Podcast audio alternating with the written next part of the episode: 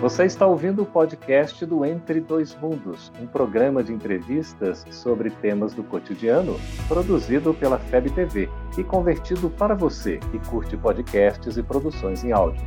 Essa é a nossa forma de transmitir esperança, conhecimento e alegria. Olá! Como o Espiritismo nos ajuda a entender o mundo de hoje? É a isso que se propõe o nosso programa, que vai receber sempre convidados especiais, estudiosos do Espiritismo. E o tema do nosso programa de hoje é a moral e a ética nos dias atuais. Prepare-se, Entre Dois Mundos está começando agora.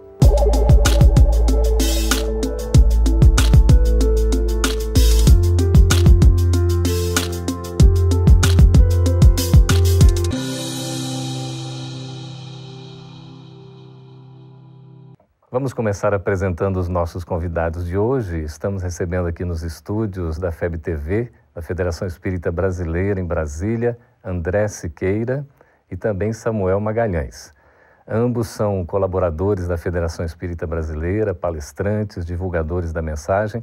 André trabalha na área da evangelização juvenil e também do estudo aprofundado da doutrina espírita. E Samuel atua na área de assistência e promoção social também palestrante e autor de livros, não é isso? Sejam muito bem-vindos. Prazer é todo nosso estar aqui, né, Samuel? Prazer grande poder participar desse trabalho novo, falar da doutrina espírita. A questão da ética, da moral, é algo que se fala muito hoje em dia. Mas, afinal de contas, André, depois também Samuel, à vontade, o que, que significa exatamente moral e ética? Por uma questão de ética, eu vou deixar os mais velhos falarem primeiro, né?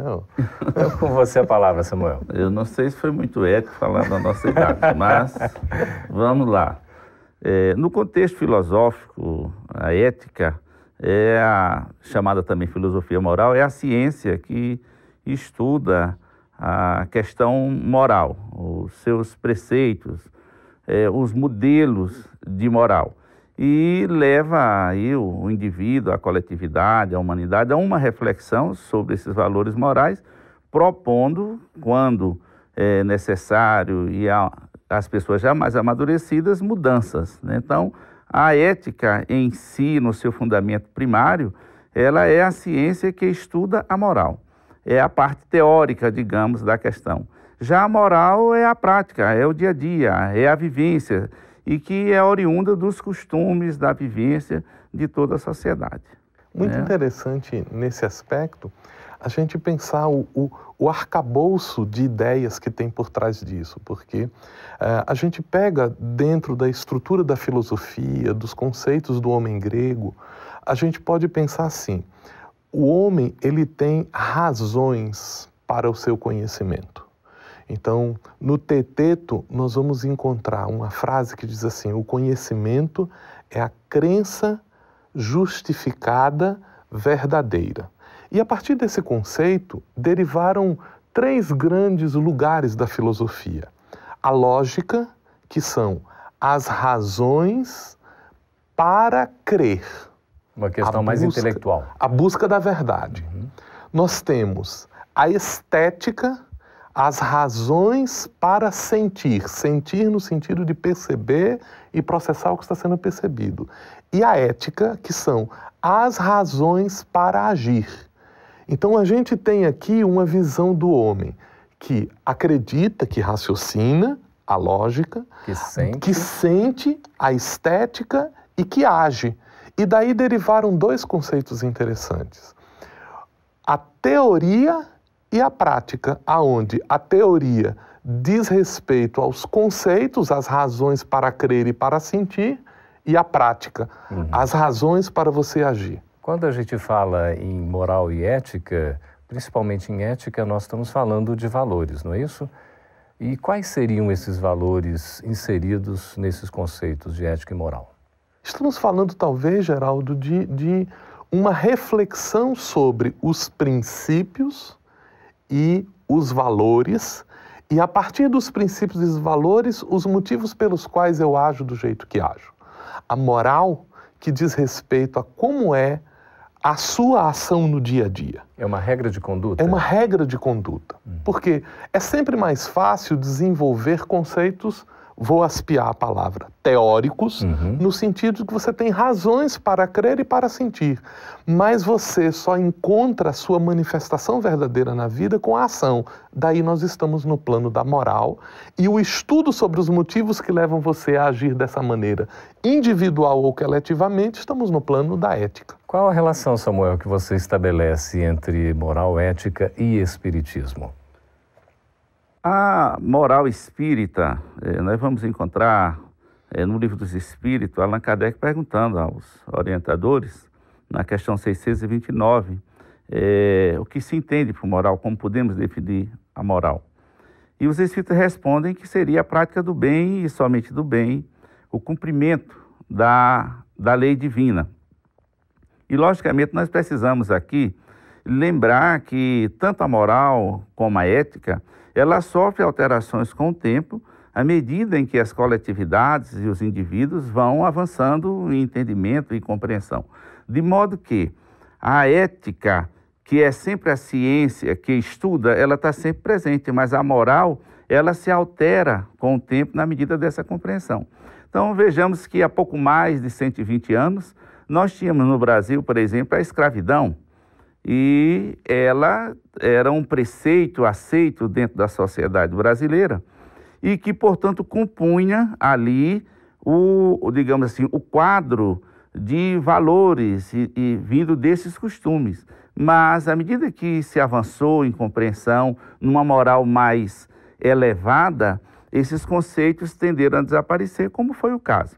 Então, a moral espírita, ela está fundamentada basicamente na lei divina, é uma coisa mais ampla. Então, nós devemos distinguir bem a moral que o Espiritismo nos propõe da moral de sociedade que muitas vezes não, digamos, incorpora esses princípios. E isso é natural.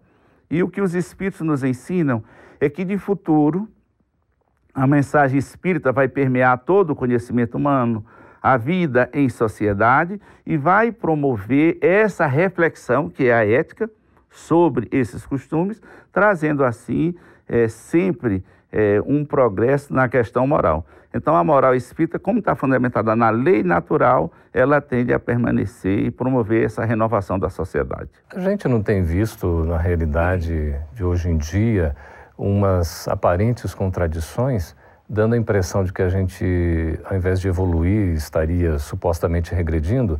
Não há uma ética, uma moral da conveniência, André? Há uma moral da conveniência, Geraldo, muito decorrente dos movimentos de progresso. Né? A evolução ela é um circuito de discussões em que as ideias se digladiam.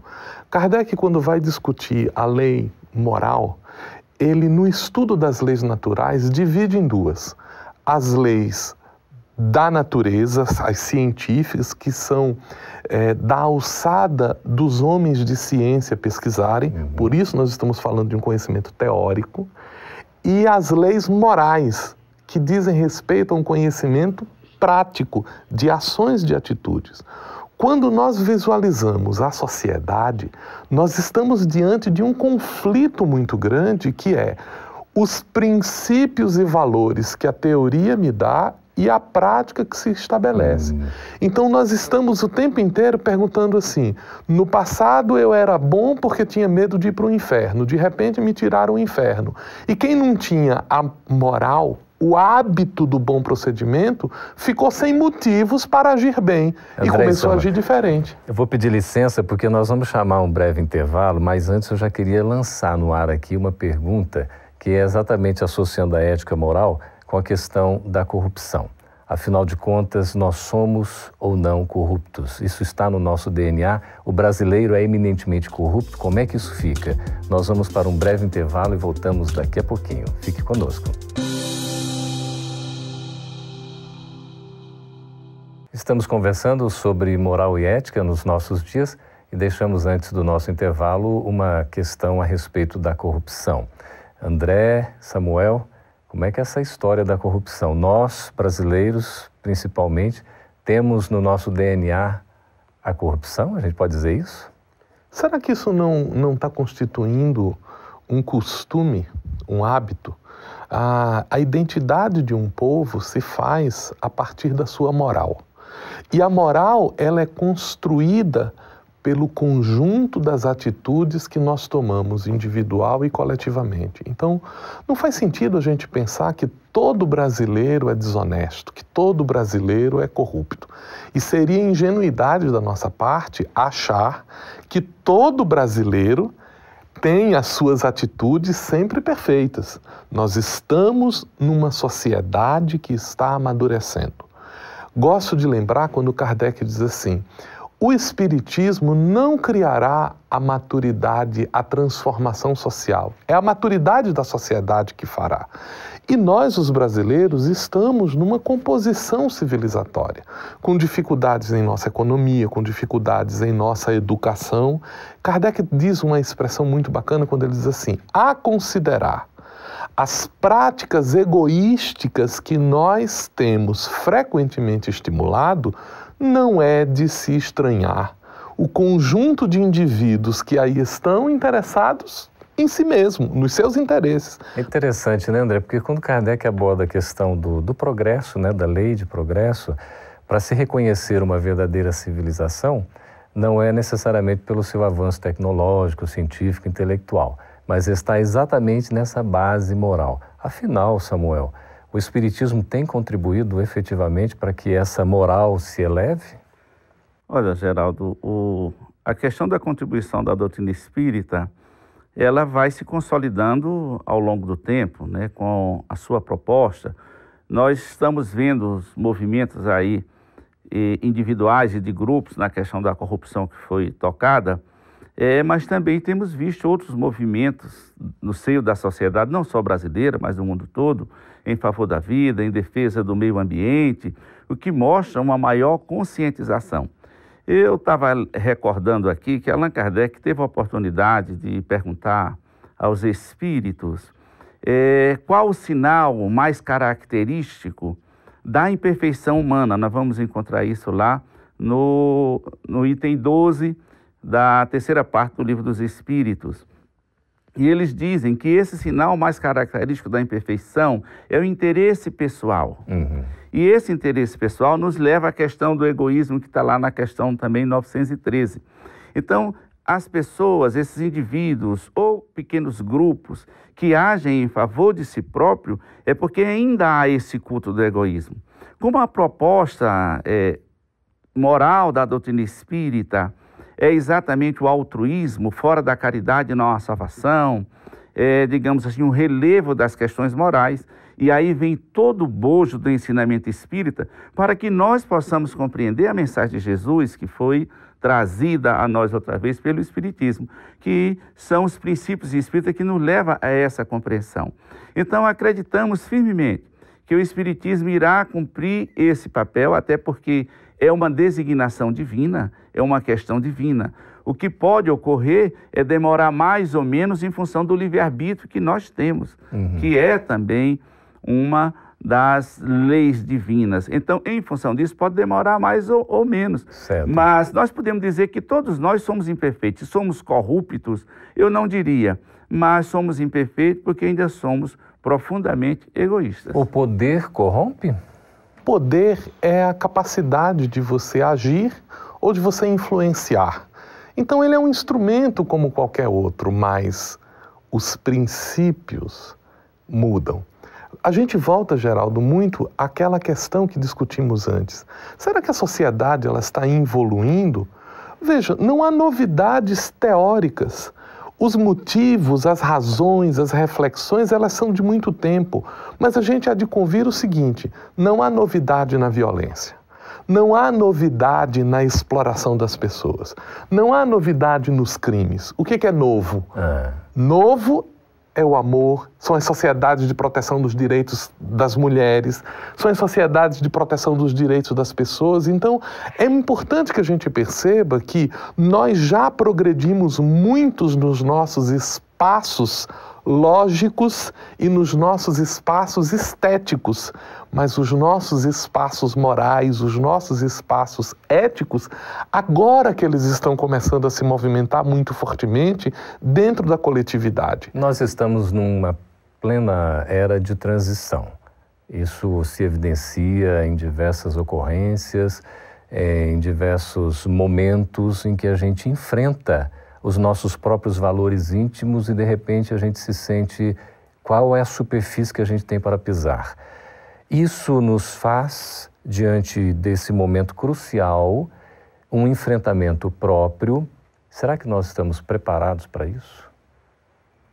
Olha, como sociedade, nós estamos nesse processo. Algumas individualidades certamente estão, que são aqueles que seguem mais adiante, que exemplificam. Mas nós devemos lembrar que essa história de que nós estamos num mundo de transição, o que é verdade, estamos sempre nesse processo, só que agora mais acentuado, é o que os espíritos colocam, que nos mundos superiores é, a prática do bem é a tônica. Hoje em dia, ainda aquele, aquela pessoa, aquele indivíduo que pratica somente o bem, ainda é motivo de, de espanto, é, de veneração. Pois é, nós somos bons. Nós somos, Geraldo, é, pessoas que estamos procurando entender o que é o bem entender o que é o melhor e estamos tentando praticar isso. Eu, eu discuto a questão assim: é, Cada pessoa que entrou em contato com um programa civilizatório ético, seja de Jesus, seja de Buda, seja de Krishna, que convida o indivíduo ame o próximo, com cinco minutos de reflexão em torno dessa temática, ele tem um desafio para a existência toda. Ele tem que saber quem é o próximo, ele tem que saber o que é o amar, ele tem que saber o que é o bem, ele tem que saber quem é ele mesmo. Então, nós estamos diante de um desafio para nos tornarmos bons nós precisamos saber o que é o bem, nós precisamos saber o que é o bom, quais são os nossos interesses, e esse é o desafio que a gente tem todos os dias. Então, quando eu era criança, eu achava que ser bom era dizer boa noite, boa tarde, obrigado. Quando a gente pratica isso, a gente vê que tem muito mais coisas em torno disso. Né? Já está sendo educado, né? Já está sendo educado. é verdade. Mas o que, que está, se a gente for refletir assim, aprofundando um pouquinho mais, o que exatamente está faltando porque parece que a gente vive um conflito conhecendo e reconhecendo essa necessidade de ser ético. Platão fala da ética em termos do bem, não é isso? Da verdade, de uma justiça. Será que nós, nos nossos comportamentos, já estamos sendo bons, justos e verdadeiros? Olha, o, nós estamos a caminho, né? E essa questão de compreender o bem, apesar dela parecer simplista, é, ela é difícil. Os Espíritos dizem que a lei divina está na nossa consciência. Também diz que se nós acreditarmos em Deus, nós vamos conseguir fazer essa distinção. Mas é um processo que nós estamos nesse aprendizado, né? E é, e é importante, né, Samuel, a gente pensar assim: se eu sou justo, eu estou tentando perceber a vida da maneira correta. Se eu sou verdadeiro, eu estou tentando entender, mas se eu sou bom, eu preciso agir. Então aí é a prática efetivamente, né? Nós vamos para um breve intervalo, vamos voltar daqui a pouquinho, já deixamos aqui no ar a questão do comportamento nosso diante dos colegas de trabalho. Como é que é? Nós somos éticos ou não? Direto dos estúdios da FEB TV em Brasília, estamos conversando sobre moral e ética, entendendo que éticas são as reflexões e a moral seria exatamente a prática. Antes do nosso intervalo, André e Samuel, os nossos convidados de hoje, nós estamos conversando sobre a questão da ética, da moral no trabalho, no ambiente de trabalho. Como é que fica isso? Nós somos éticos, estamos exercitando a moral nessa relação cotidiana em que a gente enfrenta tantos desafios e às vezes somos tentados com tantas coisas? Geraldo, é, se a gente pode falar que a modernidade foi a busca de parâmetros para a gente agir, a busca de referenciais teóricos para a gente justificar todas as nossas coisas, que foi o principal marco da revolução da ciência, nós diríamos que a pós-modernidade é a flexibilização de tudo, da relativização de todas as coisas, inclusive dos conceitos. Então a gente fica assim muito muito adaptável nesta moralidade pós-moderna que é, não, isso aqui tem o meu ponto de vista e tem o seu ponto de vista, isso aqui tem essa forma de ver e tem aquela forma de ver. E com isso nós estamos perdendo algumas referências claras, que são referências que nós construímos em nossos discursos, em nossos princípios, em nossos valores. Pois é, onde é que ficam os valores evangélicos num comportamento assim tão, digamos, alternativo ou talvez até tão irresponsável? Olha, é, à medida em que nós vamos crescendo em compreensão como um todo, esses princípios vão fazendo parte. Mas abordá-los diretamente dentro de empresas e outros grupos ainda é muito difícil, porque há uma estigmatização das pessoas que tenham esse posicionamento. Mas dá para ser espírita, Samuel, no ambiente de trabalho? Ah, não só dá como devemos, porque o espírita precisa dar o seu exemplo. Logicamente que nós não vamos sair é, pregando a doutrina para aqueles que não querem ouvir. Dizer, o Espiritismo não nos pede isso. Não é proselitismo, né? É, o nosso comportamento, a nossa postura diante do trabalho, o nosso compromisso com a empresa onde nós trabalhamos, por exemplo, que nos paga um salário e que nós devemos aí dar o retorno com os colegas de trabalho. E hoje as empresas têm avançado nessa direção com os chamados códigos de éticas, que seriam, na verdade, códigos morais é, de comportamentos, em parte voltado para o cliente e em parte voltado para os funcionários, para aqueles que trabalham naquela instituição. Até parece, né, Samuel, que a própria legislação já vai levando algumas práticas que se tornam é, obrigatórias. Vão né? incorporando, elas, elas, vão, elas passam a fazer parte sem que as pessoas percebam. Essa moral, ela vai permeando a atividade profissional das pessoas.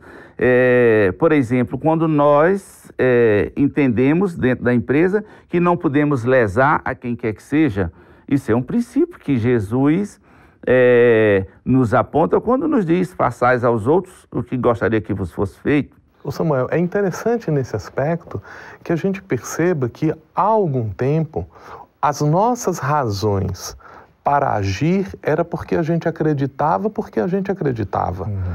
À medida que nós vamos amadurecendo, nós vamos justificando as nossas razões, os nossos princípios e a nossa prática. Então, o que, que a gente está descobrindo? De que Jesus não mandou faça ao outro o que você gostaria que fizesse a você como uma regra para a gente ir para o céu, mas como uma regra para a gente conviver no nosso uhum. dia a dia. E ser feliz. Um princípio ético, isso é, é um fundamento de reflexão reflexão que vai nortear a nossa atitude.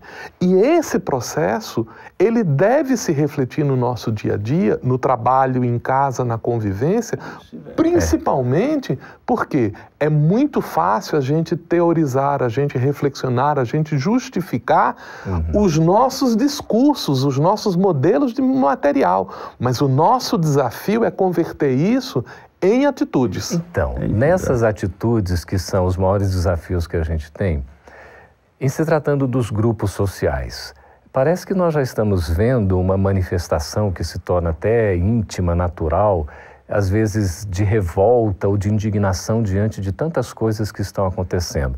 Isso já seria um bom sinal? Talvez a gente esteja esquecendo, hein, Samuel, o princípio da tolerância, da solidariedade. Hum.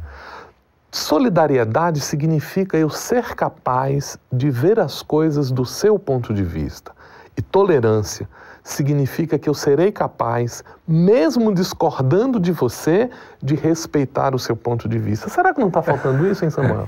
Eu acho que, de certa forma, falta, principalmente naqueles que pendem para o extremo, né? E, e na vida é, em sociedade, na vida em, na coletividade, nós precisamos exercitar todas essas questões. E para a cristandade, ainda questão do tema anterior lá que nós falávamos, ao próximo como a si mesmo, eu sempre gosto de lembrar de Jesus. Ele desce para a cristandade um degrau acima. Uhum. Porque ele diz: O novo mandamento vos dou. Amai-vos uns aos outros como eu vos amei. Uhum. Criou um referencial. Porque, porque, ele já havia feito todo esse processo. Exato. Então não é mais amar. Que às vezes não amamos a nós. É. Porque não sabemos, ainda causamos mal a nós. Exato. Então a nossa proposta é ir adiante. Para isso nós precisamos da tolerância e da solidariedade sem ser conivente com o mal. Então, essa questão do mal, do bem, não é? É uma dicotomia que a gente eh, vive, convive aí praticamente o tempo todo. Como é que nós vamos enfrentar isso dentro de nós mesmos, no ambiente familiar, no ambiente de trabalho, no ambiente social, na própria casa espírita? Voltamos, Geraldo, às questões fundamentais da ética, que começa o que é o bem, o que é o mal, o que é o bem proceder. A doutrina espírita, ela tenta responder isso com uma construção. Primeiro, a ideia do que o universo é, Deus, espírito e matéria. Depois, dizendo que, como espíritos, nós percebemos o mundo e temos certas relações com ele, para fundamentar o bem sobre as leis naturais, sobre a nossa capacidade de nos adaptarmos ao universo, ao funcionamento do universo. Isso exige reflexão, isso exige ajuste. Então é muito simples quando a gente diz assim: não, nós devemos fazer o bem. Mas o grande problema é o que é o bem. É. O que é o bom? Uhum. Isso nos desafia o tempo inteiro uhum. a ir ajustando a nossa conduta. Nós íamos aprendendo com isso. Então, mas o referencial de Jesus é claro, não é? Porque ele agrega o valor de, de se colocar como o próprio exemplo, né? Como eu vos amei, não é eu isso? Eu vos amei. Então, é. ele é esse exemplo. E essa questão do bem e do mal, do certo e do errado, é, do que é, digamos assim, moralmente correto para uma sociedade ou ético, não é para outra. Por exemplo, nós temos alguns países em que a pena de morte é legitimada. Quer dizer, isso exige uma reflexão uhum. sobre esse ato. O que nós estamos fazendo quando nós é, legitimamos determinadas ações que são da sociedade. Então a ética vem em socorro dessa moral deficitária. Uhum. Agora, para que possa haver uma reflexão mais adequada sobre essa moral, com o sentido de elevá-la, nós não podemos esquecer do Evangelho. Isso. E aí eu lembro do Chico Xavier, em uma das suas entrevistas, quando perguntaram ao Chico o, o que é que ele achava de tanta violência no mundo. E ele responde a única coisa: a falta de Jesus. É, Samuel. O Evangelho é o nosso código de ética. Que maravilha. Agradecemos ao Samuel, ao André também pela presença aqui em nosso programa, que já o tempo encerrado nós estamos finalizando. Gostaríamos de convidá-lo para que esteja conosco no próximo programa. O tema será Doenças, quem está livre delas? Anote o endereço aí embaixo e nos escreva com as suas questões. Teremos satisfação em atendê-los. Essa é uma produção da Federação Espírita Brasileira. Para saber mais, siga arroba FebTV Brasil no YouTube, Facebook e Instagram. Ative o sininho para receber as notificações e ficar por dentro da nossa programação. Até a próxima!